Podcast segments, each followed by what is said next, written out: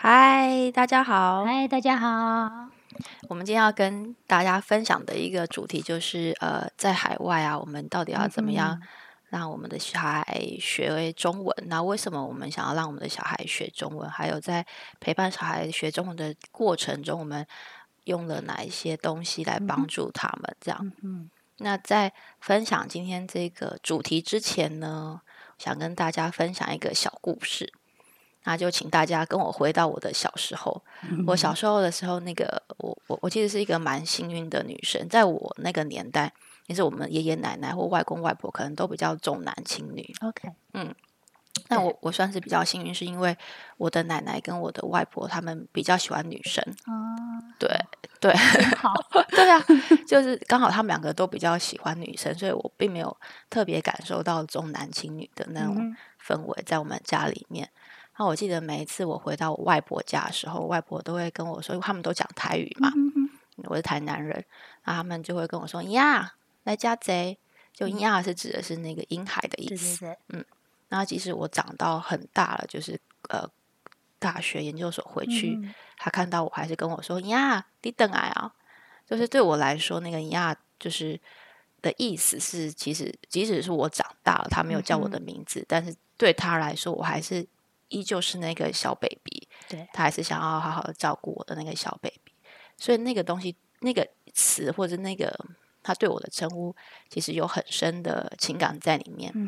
嗯，那这也是为什么我们希望我们的小孩学中文的原因，因为呃，其实我自己在回忆过去的很多经验的时候，我的记忆里面不只是只有那些影像，呃，不只是只有那些人物啊，还有动作，还记得。他们曾经跟我说的什么话？那那些话语里面都有一些情感或者是文化的意涵在里面。是是，你有类似的经验吗？我刚刚想到，我爸都叫我叫牛。哦，为什么？我不属牛，然后我也不像一头牛那么对啊，这样子。对啊，因为小时候人家就问我说：“哎，我爸朋友就说：‘哎，你怎么叫小牛？小牛？’我就跟他讲说：‘小牛不是你叫的。’小牛只有我爸可以叫，他就叫我牛。其实原因是讲，因为爸爸我出生嘛，我爸就常常会形容，就说：“哦，我就看那个护士抱着一个小小宝贝，我说那里个宝贝这样啊摇啊摇，我就想跟护士说，你小心不要把我女儿摇掉了。”哦，然后带去洗澡，然后放到婴儿间去这样。对，我爸说：“我的女儿哎，我的宝贝女儿，女儿女儿来，女儿女儿，对，女儿叫快点就变牛啦。”哦，所以我爸就会讲牛牛。哦，对，那。他永远就是那个，就是永远属于我爸跟我的回忆，嗯嗯，然后包含了所有你记得的情感，然后他疼你的每一刻，对对。对，那那个东西是就是一个语言，那你说意涵是什么嘛？对，那个字跟那个字并没有太大的关系，而是我跟爸爸保有这个文化之中这个连接，对对，就是那个是很深的东西，没错，嗯。所以我觉得那个东西也是，呃，我们会希望我们的孩子拥有的，尤其像我们的小孩都在这里生嘛，对，他在这里长大，那母语就是我们保留跟他们之间我们最能表达自己的那个东西在。是，没错，没错，就是我们最能够带他们了解这个世界。对。还有我们对他的爱怎么样表达，其实就是用我们自己的母语来呈现，对我们来说是最自然而然的事情。对，就是那个情感，你可以最细腻的表达，最细腻的用呃合并所有的肢体动作啊，然后你的思考，这些全部都融汇在里面的东西，你给他。嗯。然后比如说，当你叫他某个某个名字，或跟他讲某个东西，只有他跟你才可以意会到这个东西的。含义是什么？而不是只有那个字原来的意思。对对对对对对，还有那个时代、那个当下情节，你们建立的感情，那个是我觉得呃，是最后最后为什么要保留这个语言的主要目的。对对，对我来说也是，就是当然语言是为了沟通，一个很重要的东西，还有一个知识的传承。对，那另外一个更重要的就是。情感上面的连接，就是我跟我的，譬如说我跟我妈就会讲台语，跟我爸就是会讲国语。爸爸不会讲国语吗？爸爸爸会讲台语不是吗？对他们都，可是我不知道为什么，我就是我爸都会跟我讲国语，那我妈妈都跟我讲台语，所以我就已经很习惯这个方式。对对对，就是会这样切来切去。呃，那因为其实台语里面有很多 quick call 嘛，就是口气，那个是国语没有办法，没错，呃，说说出来的那种东西。所以我觉得，就像嗯，可能我妈妈比较习惯讲台语，所以她会习惯用她自己的母语来跟我沟通，来跟我表达。而我也会习惯用这种东西来跟她表达我的想法。对，这是很很很像很自然、很自然的东西。那对对我来说，可能在这边。我的小孩学中文，然后我就可以用中文去帮他，就刚刚提到帮他认识这个世界，这样。嗯，那其实我们之前还有想到另外一个可能会遇到问题，就是到了青春期的时候，青春期的时候会遇到了那个自我认同，可能会遇到自我认同的议题。嗯，对，我觉得这部分我可能可以稍微呃分享一下我的经验，因为我是十二岁的时候就去，就就后面衔接就是。呃，美式教育，所以你从呃台湾的中文教育到美式教育，那你所有接收到的讯息，不是只有字面上知识性的，还有更多是观念跟想法。对，然后你们怎么去表达自己，还有同学怎么去表达自己，嗯那个完全跟亚洲模式是不一样的。嗯呃，现在没有办法突然想到说，怎么样去，嗯，有些东西在我们的文化中可能是不可以拿来台面讲的。比如说爱，华人的爱在早期其实是不能。说妈妈我好爱你，在在我们小的时候好像没有这样讲。嗯，你你会我们家已经属于那种包包拥抱很多，然后妈妈秀秀之类的这种。但是年少就说妈妈我好爱你。嗯，就是如果你在跟爷爷奶奶讲，妈阿妈我好爱你，阿里三巴啦，对不对？是不是？对之类的。我或者是或者是我记得我小时候跟。哦，我跟我一个阿姨讲说：“阿姨，hello。”我妈说：“不可以讲 hello，要讲你好。”对，阿姨，对对对 我想说，错了吗？这不就是一个打招呼，对外国人来讲超有礼貌了呢？是不是？我就对，嗯，对对对，是怎样？我没错，对，没错。这他们的互动方式是这样子，就是那种放松的模式，在我们华人家庭，也许那个年代是不是那么适用的？有很多，那你就会觉得说。很挣扎，我觉得这个舒服方式我很舒服啊。嗯嗯。可是我跟我妈妈为什么不能这样子？嗯。那他不爱我了吗？嗯。那我到底我到底是什么？我要我到底要怎么去保留我那个文化的部分？可是同时我又可以接触到，因为你在一个还没有完全发展完全的时候，你呃。等于说，你你想要那一个，但是你这个也自己自己这个比较稳的这个，好像又要保持着，那你都不知道那个拉扯怎么去调整。我懂那个感觉。然后你就会问到说：“哎，对，那我是谁？嗯我我属于哪里？我的家在哪里？”然后这是我觉得在呃旅居海外的孩子，在某个生命的时间点会可能会可能会遇到，不一定每个孩子，但是可能会遇到。对，那呃。那个时时间，我记得有很多话，我很想跟我的父母说，然后跟他们分享那种很细腻的感受。嗯，但是因为我学到那部分形容的时候，是我用英文去学的。哦，那我怎么跟我爸妈讲？讲不出来。那讲的会翻成中文就怪怪的。对，因为其实英文或中文虽然有一些字可以搭上，可是那个比如说口气啊、情感。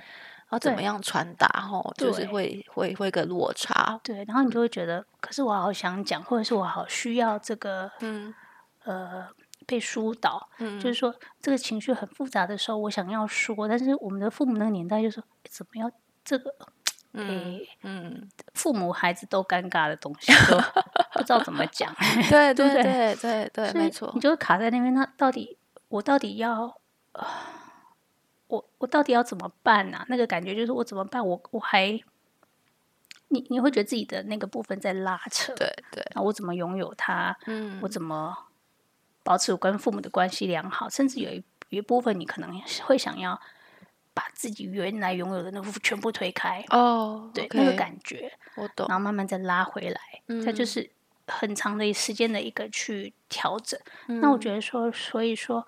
假设孩子能有一些语言上的认知，然后你也不断的在维持这个，那你可以跟他沟通，然后你也愿意了解他的世界，去呃知道他，比如说用和文，他这个呃想法是什么，然后他们的概念是什么？因为从故事书中你会看到一些端倪。是，那我觉得那个他也往前一步，你也往前一步的时候，那个距离会比较小。那个是我觉得在我成长过程中。呃比较没有的，因为我们的父母他们真的太忙了，太累了，真的已经没有时间再去学另外一个语言，然后陪你念故事书，对，去了解说啊，你这个想法是什么？为什么你是用这个角度去看事情？嗯嗯嗯，对。然后也有他们有更多的是说，哎，这个应该要这样才对。那我们现在可能就比较宽容，就是说，哎，怎么样看事情都可以，每个事情都有不同的角度去看。对对对。那我觉得那个反而就是换成我们现在做父母，也是在海外养孩子，可以希望为孩子所做的。对，就是呃，他也舒适，你也舒适。对对对对。然后他的成长期不要那么辛苦，那同时你也觉得我在认识另外一个世界。哦，对啊，一样的那种美好。对对，其实因为这个世界变化太快，真的 超乎你不知道小孩长大的时候那个世界变成什么样子。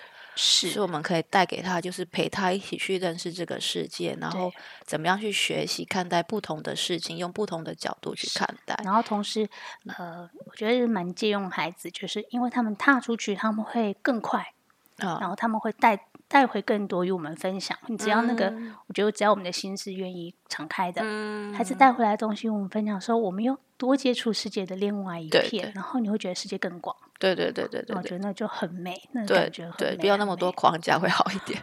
是是，对对，没错。你还记得你小 宝宝宝小呃孩子小不是宝宝孩子小时候，你怎么样带他们就是学中文吗？嗯。我觉得，因为在海外，那我们，呃，你你可以拥有的立即的中文环境其实是比较局限的，是真的。我们一开始当然就是不断的跟他讲，跟他讲话，你就是用母语讲嘛。那用母语讲的话，那呃，另外看的就是故事书。对，那故事书的话，你就有翻翻书啊之类的这一类的是。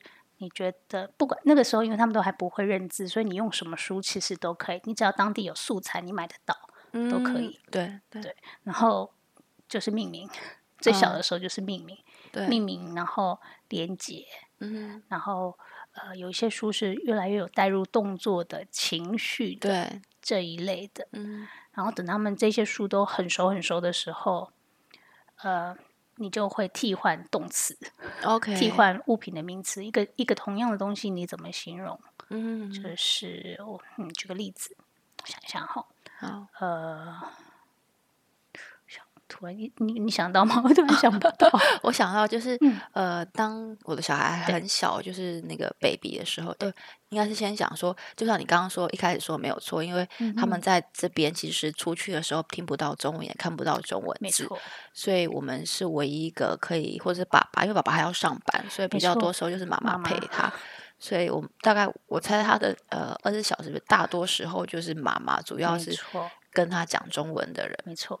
嗯，那呃，我记得我的女儿可能刚开始会，因为这边不是会要求他们练习趴着抬头，对，没错。然后那时候我已经有带一些从台湾来的步数啊，对对对，好好好。然后我就会因为要练习他抬头，我就会把步书放在他面前，然后可能一一边翻，然后一边就会指那个上面的图案，对，跟他说那个是什么，像猴子啊。或者是兔子啊，然后他他就会可能一抬抬头的动作没有很好，他是抬一下下就头弯下 去，跟跟你一翻过去，他就想要看的时候，他就会再再抬头，没错，哈，这是我那时候我想到我大概会做的事情。那等他越来越大，他的动作越来越多的时候，他可以坐在我的腿上，对，那我拿一样拿布书给他看。那我会带着他的手去拉布书上面的一些东西，像是有的布书是可以捏，呃，它有粘贴的东西，有粘贴，然后有翻，对，口袋可以拉对对对对对对，然后甚至有的摸一摸会有声音，对对对，触感类似这一类，对对对对，摸触有点像触觉的那种东西。那当他在摸的时候，我就会帮他讲说，你看摸摸。滑滑的、毛毛的，没错，就会加这些形容词在里面。那当然，他可能不一定马上就很知道说这个动作就是这个摸或者是拉的这些东西会连在一起。但是多练习，可能到一岁或一一岁左右，他们好像。语言理解就大概有稍微好一点，有一些简单的动词或常见常听的动词，他其实就大概会知道。我刚突然想到另外一个，就是说，其实小朋友你不需要，呃，我们可能会想说，我们要尽量给孩子很丰富的，对，然后越多书越好，对。其实孩子你会发现，他每次看就要那几遍，然后看到翻到烂掉了，他才要 换。所以我发现那时候，尤其在给哥哥念故事的时候，然后那种有刺刺的书啊，然后这是什么？这是什么？或者是就把它变成有点像呃，有点像 rhyme 的，嗯音律的，然后他其实就会更容易连接。然后他会发现，他每次都念的故事念过一遍再一遍，一遍再一遍，每天就这样子一直反复反复。我觉得那反而是他们学到呃最有效的方式。那但那个过程是自然的，而不是不是跟他讲说，你看这是什么，赶快说，不是这样子。但是他就觉得好玩，就会会这样。然后是很简单，呃，你把它变成一个像一首歌这样。我记得以前看到一本书，呃。我们就把它变成说，玩具要回家，玩具要回家就变成一个一首歌的时候，它那个东西它就更自然的，它可以跟着做，然后配音到那个动作，他就会喜欢。对对对对对，所以有时候没错，对他们来讲，他们自己也会发展。他喜欢的话，他喜欢他就会重复，他重复的话，那个印象就加深，然后又又愉快，然后你再变化，对对对，就是一。段一段的不断的往前一个正向的 cycle 去，没没错没错，因为一开始他们在学习语言，是他必须知道说，哦，原来妈妈讲的这个话是一个语言，那他的大脑就像一个大数据一样，他吸收了很多很多很多不同的音调、语调，很多的文字。那我要怎么知道说，哦，原来这个动作叫做拿，这个动物叫做兔子，这个动物叫做猫，他必须是知道，嗯，他必须去分析说，原来。兔子跟猫哪里不一样？然后经验知道哦，原来这叫兔子，这个叫猫，所以他必须从不断的练习听，然后去分析，才知道说哦，原来是猫的概念，这个兔子的概念是这个。而且我觉得，如果记得，大家都会记得，因为很小的小孩，在有一段时间，他就是所有的看到动物都叫狗。所有的看到动物叫猫，对对，就是这样。然后慢慢他才会去分辨哦，原来是差异。那那时候你也可以为他形容，比如说，对，看肚子长耳朵，尾巴圆圆的，对。但他们那种呃呃形状的那些概念其实更后面，但是你可以给他们的是这些，没错。变化，然后他其实也喜欢听到一些不同的声音，然后去做连接，嗯，就蛮好玩的。对对，因为还有一阵子，就是他们看到谁都叫妈妈，爸爸也是妈妈，女生，对对，所以他就是觉得那个大人或照顾者都是妈妈这样，嗯，然后就可以帮他说出那个其实是爸爸，对或者是叔叔阿姨，对对对对对，然后更更。跟后面才有那种年长一点是阿伯，比如说 对 呃叔叔之类的，对，再再早一点的还没有，对对对对对，没错。你有没有哪一些书你是会觉得推荐？其实，在呃在入门上面是比较容易的哦。可以可以，就是一岁，当然一岁以下就是刚刚说的那个布书，或者这边有一些声光书可以买。有一些呃，我有点忘记是哪一个，就是他好像按了一些按钮。上面就会有音乐，或者他就会唱歌给你听那种声光书。哦，我知道你的意思。对，比如说狗狗按下去就会叫的那种吗？还是另外一种？对，还有另外有有像你刚刚说的，然后还有一个是它可以去旋转或按，然后他们就会帮你说出故事啊，或者是唱一些歌给你听。但是是和文的，因为我在这边。你是说塑胶的那种，对不对？呃，对，塑胶，然后有点硬，这样，所以小朋友不会把它用坏。对对对对，blocker 还有。Broker 对我在 broker 买，你知道玩具店都有卖，嘿嘿嘿，对对，这是什么的？是什么系列啊？我真的忘记。蛮喜我们之后再整理出一个表格，看看图片放进去，大家可以比较知道那是什么东西。对，那那一岁左右，像我儿子现在一岁多，他们就很喜欢玩那个拉拉书或翻翻书，翻翻书特别是对。没错，然后有一款是好像是英国的，叫做 I Think I Saw，它就有一系列的动物，像是大象在洗澡，然后你就把那个门拉开，然后就看，哎，大象在洗澡，或者是呃看到拉拉开一个东西，然后就发现哦，大象在吃冰淇淋。对，所以他就他现在很喜欢拉开，然后他就问我说。他就会说大象在做什么？因为他现在语词比较长，然后他就会在自己回答自己说大象在吃冰淇淋。对，嗯，像是这种他就很喜欢。那因为买硬一点书，就是也怕他们不会去撕那个书，他们就再小一点你就吃，对，吃的烂掉。对对对，所以大家可以找一些像这种翻翻书或拉拉书系列的。那在讲的时候，在跟他们讲的时候，还是会依照他们的呃理解或者表达能力去去去想。对。我刚刚想到就是说，因为比如说他们真的很小，像呃，比如说比如说刚一岁的时候，你其实就是一个命名，对啊命名就是说小狗、小猫、兔子，然后再慢一点，下一个步骤就两三个字，就是小猫走、小猫跳、小猫跑步之类的。对对，就是对名词加动词，对，比较简单，然后再渐渐才会拉长它的那个小猫去找呃小狗之类的，对对对对对，就会慢慢对对慢慢拉长。我一开始也没有讲的没有没有，他们嗯很长，他的注意力可能也没办法那么 那么长，那只要马上给你翻下一页。对对，他很想要搞一直看后面讲，说，哎，讲故事讲很快哦，从第一页到最后一页只要两秒 钟。然后就把书丢到地上，没错，对对，所以就是可以嗯，依照他们的能力还有嗯呃表达能力，就是慢慢的把它拉长。那在生活中。因为他们有很多需求嘛，比如他想要吃东西，或者他想要玩玩具的嗯时候，你也可以引导他说一些简单的词，再把东西给他，对也是一个生活上面就可以做的方式。像哦，我昨天我我儿子就因为他喜欢吃东西嘛，就想要吃饼干，嗯他就跑到那个厨房，然后因为我在厨房做菜，他就跟我说：“弟弟要吃饼干。”哦我就拿了一个饼干给他，他就没有走，他就把他另外一只手伸出来。其实我知道他说他还要另外一个，可是我就要等他要讲讲什么。对对对，好，然后他就又再说一次：“弟弟要吃饼干。嗯我就跟他说：“你已经有一个饼干了。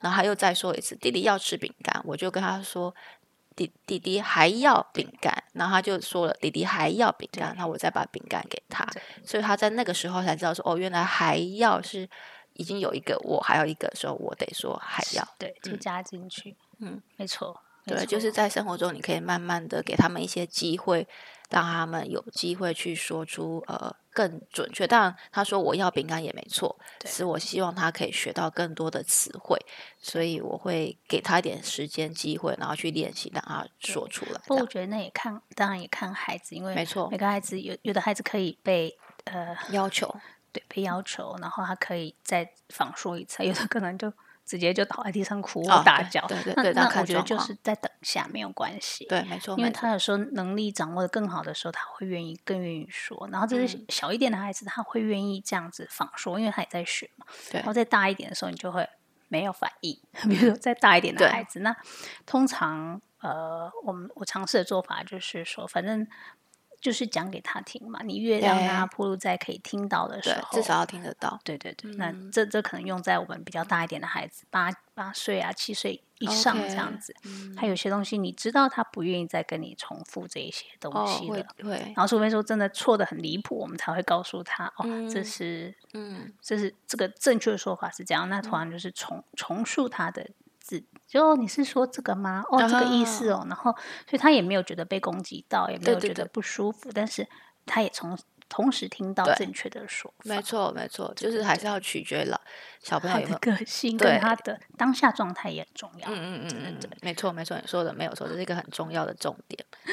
然后呃，到了嗯两岁的时候，我就会选，呃，可能图片意涵比较清楚，对对，然后他们开始慢慢有一些概念了，嗯对一些名词啊或者动词、形容词有些概念了。对那我我我推荐的就是我女儿很喜欢的一本叫做《小鸡系列》，她很喜欢看小鸡逛超市。哦，对，那个很可你有那一，本吗？我有看过，没有那一本。哦，就是他就会小鸡妈妈就带了几只小鸡去逛超市，嗯然后我就会带他说，因为我们这边有超，他们也他们也很常去逛逛超市嘛，所以我那个人就会跟他说，哎超市里面有有哪些饼干啊？这你错看饼干放在这里呀、对然后棒棒糖啊，然后还有买牛奶啊、买鸡蛋啊，这嗯些都可以在那个绘本里面就可以带出来。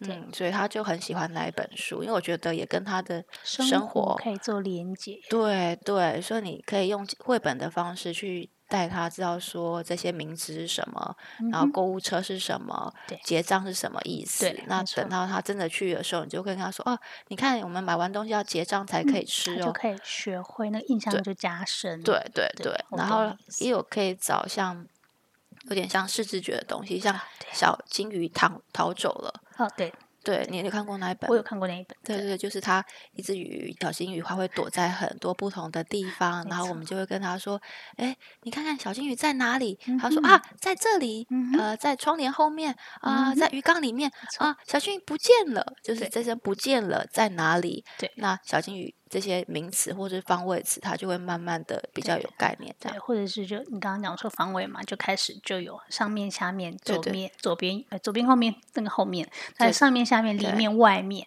对对对对对对，这些名词它就慢慢有一些概念。但但是双位词可能要到三岁以后，以后会比较对对，会比较清楚，对他们来讲比较容易掌握。对对，所以到了三岁之后，你就可以有更多的剧情让他去理解。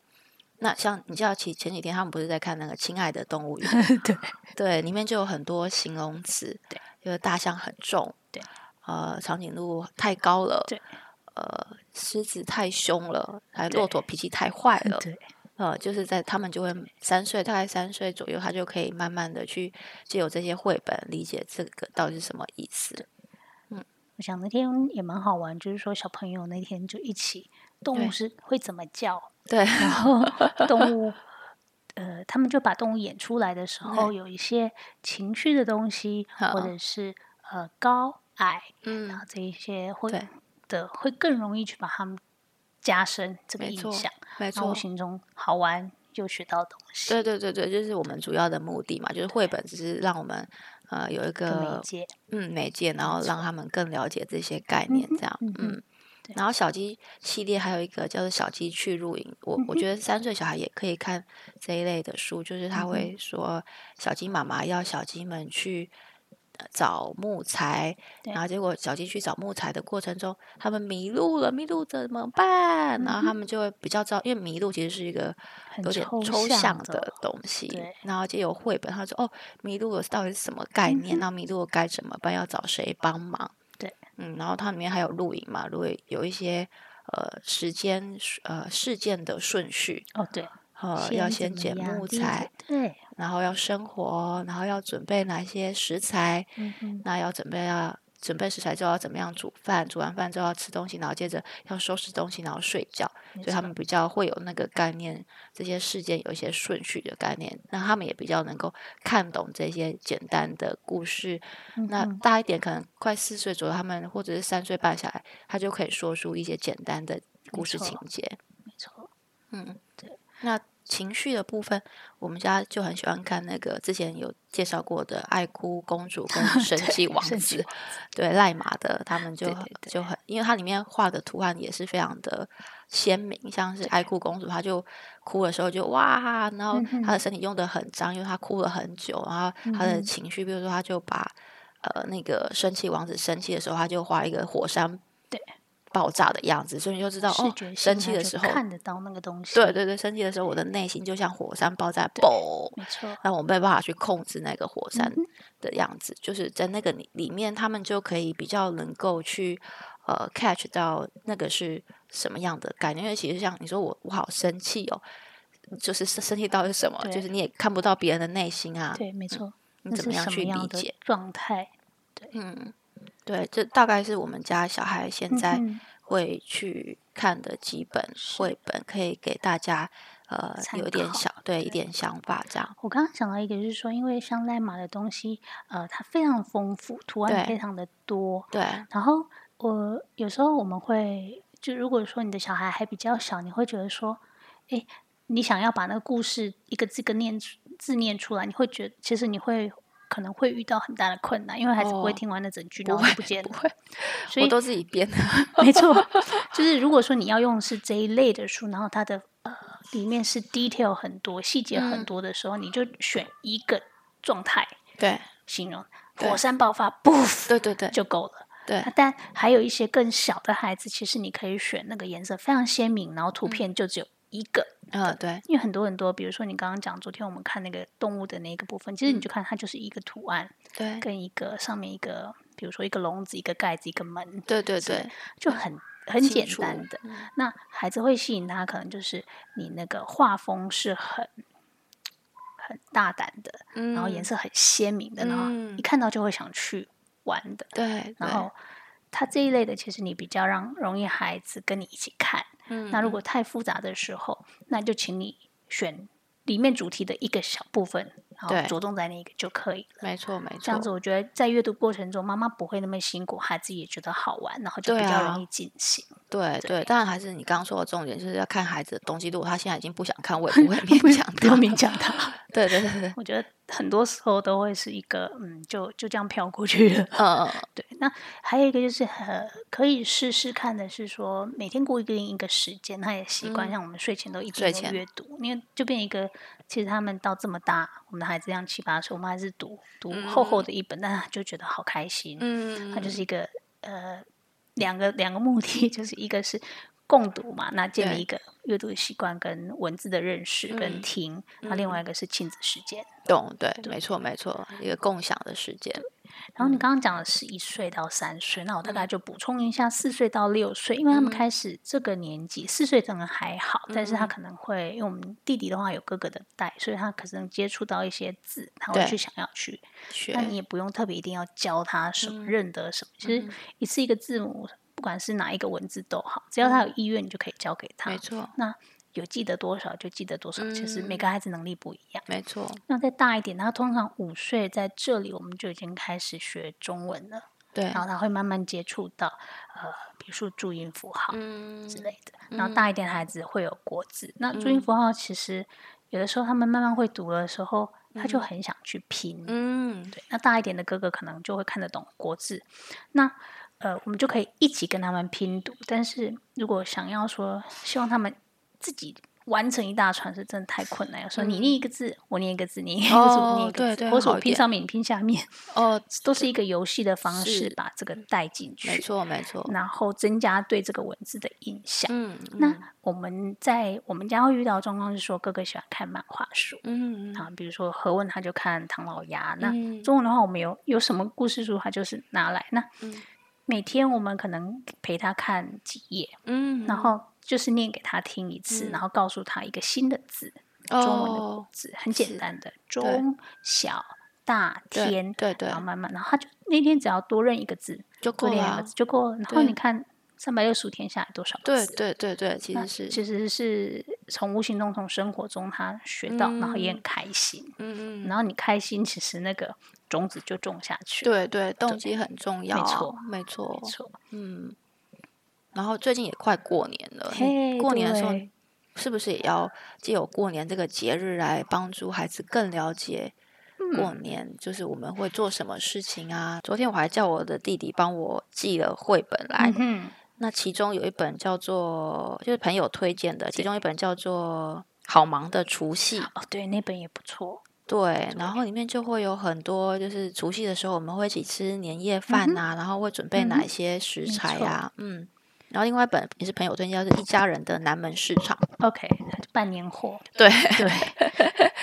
对，半年货。我这边自己有一本的一个朋友送我们的是叫做《欢乐过新年》。对，那那个是立体书。那立体书我喜欢的是说，呃，它很多部分，比如说贴春联的部分，小孩子可以贴上去哦。然后年菜它可以放上去，再拿下来。对。然后合并里面有故事哦，所以一个一个的话，其实可可以 catch 到他们的注意力。那有些东西我们是可以复制的来做的，比如说我们。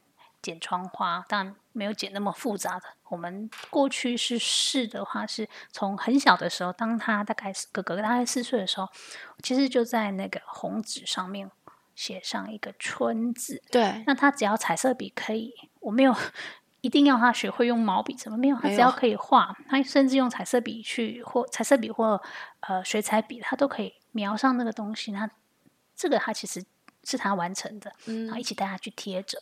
他就很喜欢，嗯，然后再大一点，可能春是最容易剪的，对，那其实他们那个手功能可以了，其实就可以开始剪，然后一起完成，然后再大一点变成立体的。就三个春贴在一起，变一个立体的吊吊球、吊着球这一类的。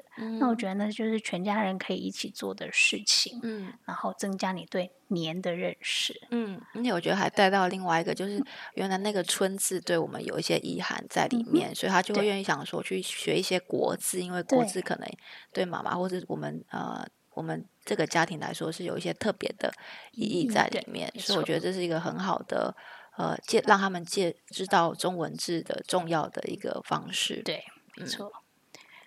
然后还有年夜饭，你有发现我们很长节日都在一起吃东西，这是我们华人特有的，不是吗？哦，不止哦，其实不止。你看，像法国啊、意大利这些比较重家庭聚在一起吃东西的文化，都会有这样的状况。对对对，因为我记得我每次回去，我爸都问我说：“有假虾？对你还有什么想吃的吗？” 是，爸爸还去买鱼哦。对对，都是这样。对啊，就是真的是，然后我就在想说，真的就是，呃，我会想要去吃那个东西，有的时候是因为我记得上次我爸爸特别，嗯哼，我们呃全家人一起去吃，因为台南嘛很多那个温体牛，嗯哼，嗯，那我都会记得说，爸爸特别开车，然后还要先去排队，然后我们才可以到那个餐厅，然后一起去吃那个温体牛，所以对我来说，那个食物。不只是因为好吃，我想要去吃，而是还有一些回忆在那个里面。感觉，对对对对对对，对我来说有很多很多的事情回忆啊在里面，所以我想要再去做这件事情。这样，那我我朋友还有送我一本书，叫做《一二三到台湾》。哦，知道。哈哈，然后我就一开始我看说，哦，里面真的很多食物是这边没有的。对，像是杨桃、莲雾、拔辣。OK，这现在好像都。有办法拿到，对对，但我真的很少买，因为它比较贵啊。哦，我知道，因为我上次也 买龙眼给他，为了就是要让他知道什么是龙眼跟荔枝。对对对对对，就是对，就是有点像是你看，妈妈小时候都喜欢吃这个哦，因为这个很甜，阿公都会特别去市场买给我这样。嗯哼，就是我们在讲这件事情的时候，跟他讲的是妈妈到底是怎么样的人，阿公是怎么样的，那我们怎么阿公怎么样对我好。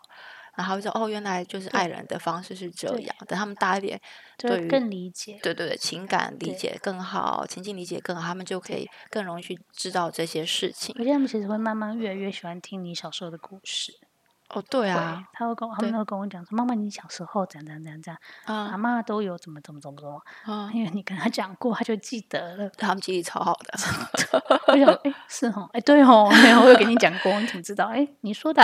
对对对。然后刚刚提到那本书里面还有很多台湾的美食，像臭豆腐啊，啊，肉圆啊，嗯，这些很很多很多这边大概都不容易买买到食物。我觉得还有一些就是说，呃，比如像，嗯。那叫什么年糕啦、菜桃呃菜桃粿啊，然后 水饺这一类，其实我们在家里都可以自己做的。其实带孩子一起玩也很开心，他们非常喜欢。嗯，其实他能做什么？搅一搅。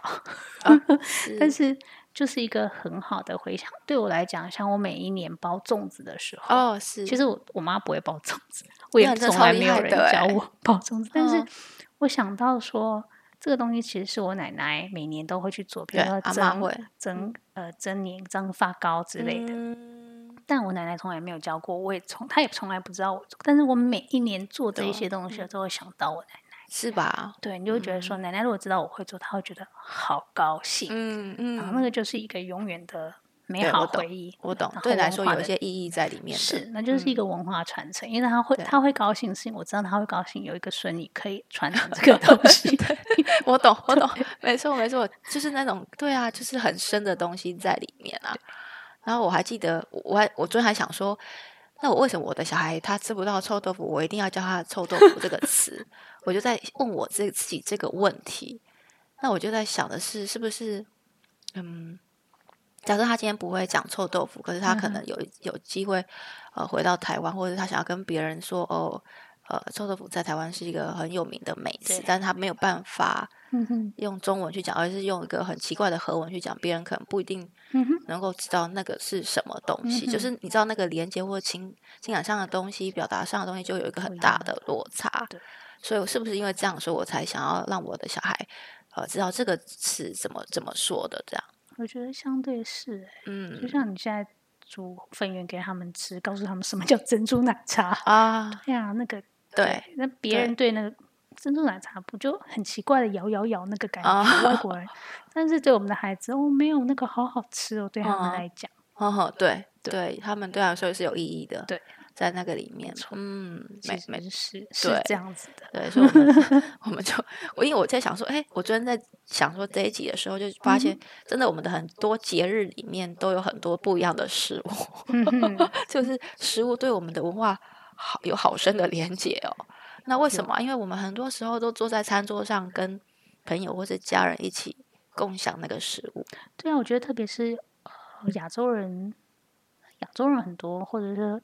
呃，说中文，其实几乎都是在桌上聚餐，很少是在客厅。会啊，客厅会，但是吃通常还是围绕着吃。客厅的话是泡茶，对吧？嗯，吃零食。好，我们较少。嗯嗯，大多都在餐桌上。对，因为我有很注意到，每次我们去邻居家，他说走走走，我们来坐呃客厅那边，然后吃蛋糕什么。我们的话，哎，来吧，来餐桌上，对习惯啊，不一样。对对，所以真的是很多呃文化上的东西在。突然想到，那是我们就是华人家庭或者是说中文的家庭，其实你要一一张很棒的餐桌，够大，然后 呃。客厅就就算算了，算了。那外国人可能就反过来，嗯，他的客厅要很舒服、很舒适。是哎，是没错，跟我们完全不太一样。嗯，所以食物对我们来说真的很重要，重要。嗯，有很多的美好回忆都在食物上面。没错。那端午节你你们家都怎么过啊？除了你刚刚说的包粽子，你的小孩会跟你一起一起进行吗？他们比较大了。有可能让他帮你洗个叶子啊，帮你擦干。知道那个叫做那个那个叫什么粽叶？对，那个叫粽叶。然后告诉他粽叶是什么？粽叶就是竹子的叶子。嗯，竹子的叶子是给什么吃的？嗯 我们就比较知道这是什么。或者是你有时候慢慢出去上面散步，偶尔你会看到一株两株，或我们家这里有哦，有有有，在步道上面有。哦，它那是很细的，那连包金章都还不够的叶子。哦，OK。对，好，知道这是什么看。我们家后面有，你要带回家 给给给小孩看吗？好，端午节，端午节，对对对，之类。然后你就会知道说，哎，呃，粽子要怎么做？要蒸，要煮，嗯，要炒那个馅，嗯，还要用糯米之类的，然后东西加在一起。可是通常我家的东西他都不爱吃，他喜欢吃白白的粽子。哦，他不 OK，他不喜欢吃里面的料。嗯，对。哎，大大一点可以让他们自己包，我觉得还蛮好玩的。对啊，可以让他们参与这些活动，这样。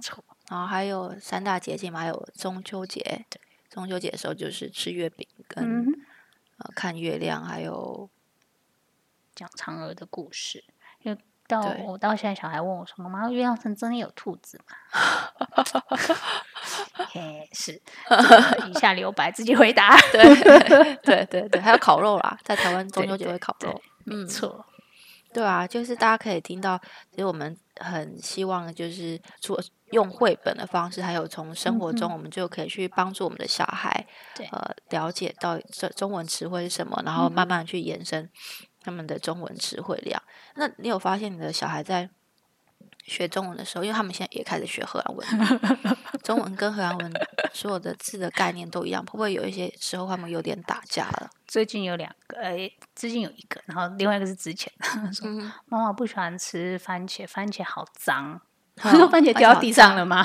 对啊，没有啊，因为荷文就讲说，呃，我不喜欢这个好 fees 啊 fees，对，就是好在在形物呃。在一般的话就是脏的意思，但是你在和文在跟食物形容食物时候，别人说，嗯，就是很恶心，感觉很恶心，吃起来不好，对他们就长脏。不是啊，妈妈跟你讲，我不喜欢吃，因为我觉得那个很恶心，我不喜欢。对，懂那个那个感觉，或者是我们华人会讲说，我很怕，我怕那个东西。那你用中文或不管是这个中文翻到和文去，或翻到英文去。I'm afraid of tomato 之类的啊，对。然后同学都会告诉你，如果说这样，我以前我过去同学跟我说，你为什么要怕番茄？它会咬你吗？对他们回答是这样，你懂我意思吗？我懂的，对。但我怕，就是我怕那个感觉，不喜欢吃，那就是哦，我不喜欢。那你要讲 I'm not fond of tomato。对对对对对。那何文就另外一个 f i n the fish，f i n the need like 之类的。对对对，Yeah。对，之类的，就是那些概念上好像可以翻过去，可是到底怎么翻过去就，嗯，好像可以，但是你讲什么，但是好像就，嗯，对，所以就是会有一个落差，不一定完全的正确。然后我们家最近另外一个是说，对我，嗯，爸爸他打架对我，对我，对，take my 啊，就是说他跟你打架，跟这个字在这个地方是这样，然后还有。因为，呃，对放在最后嘛，对我 take 和 my 是在他这个东西之后，嗯，比如说怡静，跟我打架，嗯，但是你会讲说，呃，你打架对我，对我，所 以是和文说，所以他就用和文方式来讲，然后。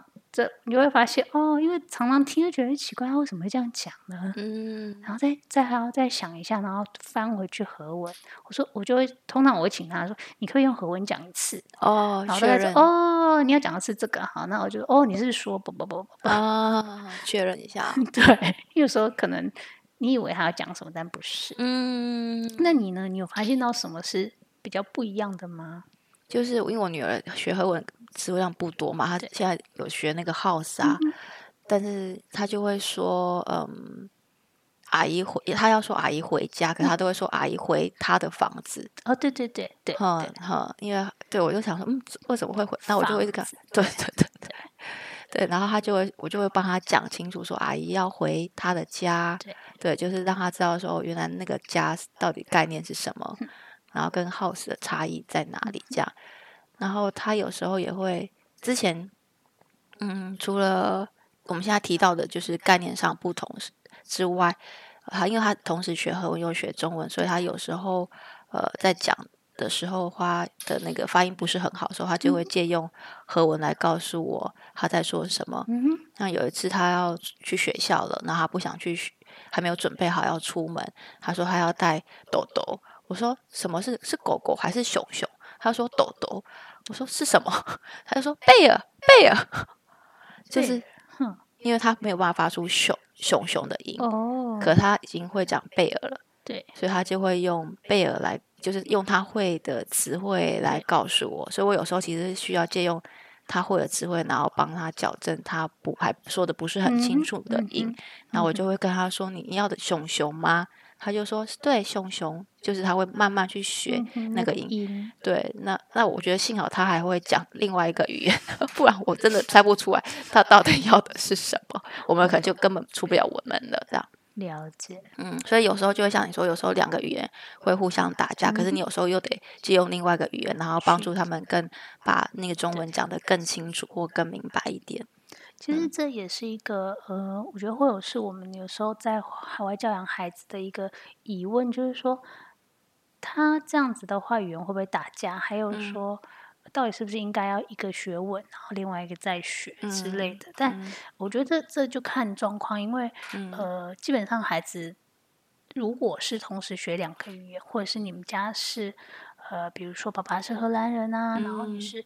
你是台湾人，那你讲中文，那其实它从就是两个资料库在建立，所以你会觉得一开始好像量每一遍怎么都不够嘞，都只有半 罐，但是他们加起来总量就是一样的，跟一般的孩子发展是一样的。那你就会看到这样的状况的时候，你就慢一点。其实他给他一点时间，他习惯同时运用他那个大脑去灵活去提取跟呃储存提取，这样了以后。那个东西在大概七岁的时候，嗯，是就更顺。你会发现说，而且他跟一般孩子对对的呃所的识字量啊，然后语言的流畅度其实都是差不多的。对对对。而且其实有一个好处就是说，你你同时建立两个这个东西的时候，他们呃，因为他学会了另外一个文字中的方式去形容，然后去看事情。嗯。其实他们在大脑的呃。那样说，执行上面其实也会更顺畅、更 flexible。对对，我懂你这个意思。对，但我们想要讲这一些，是因为呃，其实我们就是处在两种语言或三种语言环境，是不是要跟大家说要提早学第二外？不是不是不是，只是因为我们所处的环境。就就是这样，对，因为其实像我们自己的话，我们所采用的方式，因为我们最习惯是我们的母语，那是我们最可以给孩子给最完整的语言库、资料库的，所以我们反而在他很小的时候会尽量就是用全中文的方式，让他一个是很稳定的时候，嗯，再去建立建立另外一个的时候，他其实比较可以事半功倍，对，比较容易。那呃。也不用一定说一定追求说他一定要不要输在起跑点上。那如果有一个环境可以学，就是可以尽量去学。但是并不是说你一定最越早开始有两个语言、三个语言、四个语言就是最好的。哎，对对对，没有没有没有没有没有。对对，没错，就是呃，在这边小孩给他们一点时间，他们会慢慢习得呃中文跟荷兰文或者是别的语言这样。没错，那给他们一点时间。那呃，有什么？嗯，我们想比较专业的部分之后会请语言治疗师跟我们一起分分享。对对，所以如果大家有一些想要问的问题，比较专业的关于语言发展上面的问题，就可以在下面留言，我们也会尽量的请嗯语言治疗师回答。我刚刚想到另外一个东西，就是说，呃，因为其实我们的孩子如果在海外的话，你嗯。势必在他就学到当地的语言，其实那个语言的呃拉扯，发展上的拉扯是一定会出现的。那会啊，因为你嗯。必须要在当地跟其他的孩子是一起去，呃，不应该这样讲竞争，但就是说一起，就是你你你接受到的评估是一样的，所以。哦，所以，呃，在某个程度，我觉得你的母语势必你没有办法花那么多时间去哦，维持它。对对那唯一能做的，其实你就是一个持之以恒、少量，然后固嗯定的每天。对啊对啊，对，那至少这个东西它是不忘记的。你不求速度，你可以求那个稳定度啊，跟扎实度。对所以你甚至花了十八年，哎，学完大概能力到小学四年级、五年级、六年级、都是很好的，我觉得。对啊但就是持之以恒，然后不要放弃，千万不要放弃这样子。对对，那呃，另外一个是说，孩子慢慢的确实有一天，我们的孩子很可能他们两个在互相讲话、互相吵架，甚至不要给你嗯听到的时候，他会用他最习惯那个语言，可能是他在学校学的那，这个都是可以。呃，我觉得是可以稍微知道一下，你会有放在心上，你就不会觉得那么哎、怎么办？怎么哦办？他是不是就完全就 不要这一块这个母嗯语？其实也没有，你就继续照他他用那个他用另外一个外语回答你，你就继续讲你的中文，没有关系。对对对，对，那我觉得只要那个畅那个沟通是保持是畅通的，我觉嗯得你都种下一个很好的种子。有一天他有兴趣的时候，他也许会回想回去看一看没错，文化，甚至有的孩子会觉得，哎，我想试试看，我去交换一年，什么感觉？嗯，没错，就会那回去那个时候，，你为他的种种下的种子都会开花结果。嗯，嗯然后那个不是你要很用很用力，然后很强迫性的方式，然后让你们两个都关系很紧张，然后就会去嗯，得到的东西，都不是，它就是很自然的一个没错。没错没错我，们这个年代是都可以接受是这对样子。对对，我记得有一次我去一个中式餐厅，然后、嗯呃，老板娘的女儿她在这边长大，啊可是她会讲中文，又会讲荷兰文，讲英文对。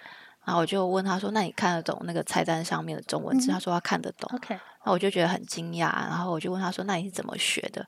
他就说：“因为他很喜欢看电视，是还有看了很多港剧，没错，然后因为那个港剧下面都有字字幕字幕，所以他看久了，他就看得懂那些文字。所以我我觉得你刚刚说没错，就是呃，我们为他种下种子，然后当他有兴趣，他愿意花时间的时候，那些都会继续习得的。所以就对对，而且我觉得就回到你刚刚讲，就是语言是一个沟通的，对啊，你不用求到他一定要完美。哦，这在我们可能在我们父母辈的那个年代，因为环境的大环境的使然，你必须要这样子。嗯但现在是更 global 了，然后你甚至嗯很多东西 Google Translate 都可以了。对啊，对你只要是维持了这个，他随时他想要再去精进，都嗯是对对对对对都是一对一条路可以走。对对对，只要他们愿意啦，其实都他们会会会去做的事情，就不用那么勉强他。对，所以就是其实呃，当我们回到台湾的时候，我在看那些新著名的妈妈，呃，我也觉得他们要对他们多一点尊重。是，我觉得 这很不容易很很佩服他们在，你看他们自己本身要学新的语言，对啊就像我们现在出来外面嗯一样。嗯那所以其实有时候，呃，他们也需要他们的孩子跟他们有在文化上跟嗯。他们原来的那个国家的连接，没错所，以觉得其实可以透过这个这一集的，嗯让我们我们这样的角色，嗯呃，我们这样的立场，去嗯再看看我们同样到到台湾的家这些家新住民的家庭，我对们可以给他们多一点支持。对啊，对，真的真的，台湾其实做得不错，他们有一些那个给新住民妈妈的课程嘛，然后也有好像有一些课程给新住民的小孩去学他们的母语。对，我觉得这是蛮重要的，嗯，很不很重要的一个部分。没错嗯，那我们今天就大概到这里喽。对哦，那有就像已经刚刚讲的，如果说有呃其他的疑问啊，或者是想要提问的或想收听的，其实都欢迎留言给我们，我们都会继续努力。对，谢谢大家，谢谢大家收听，下次见，拜拜。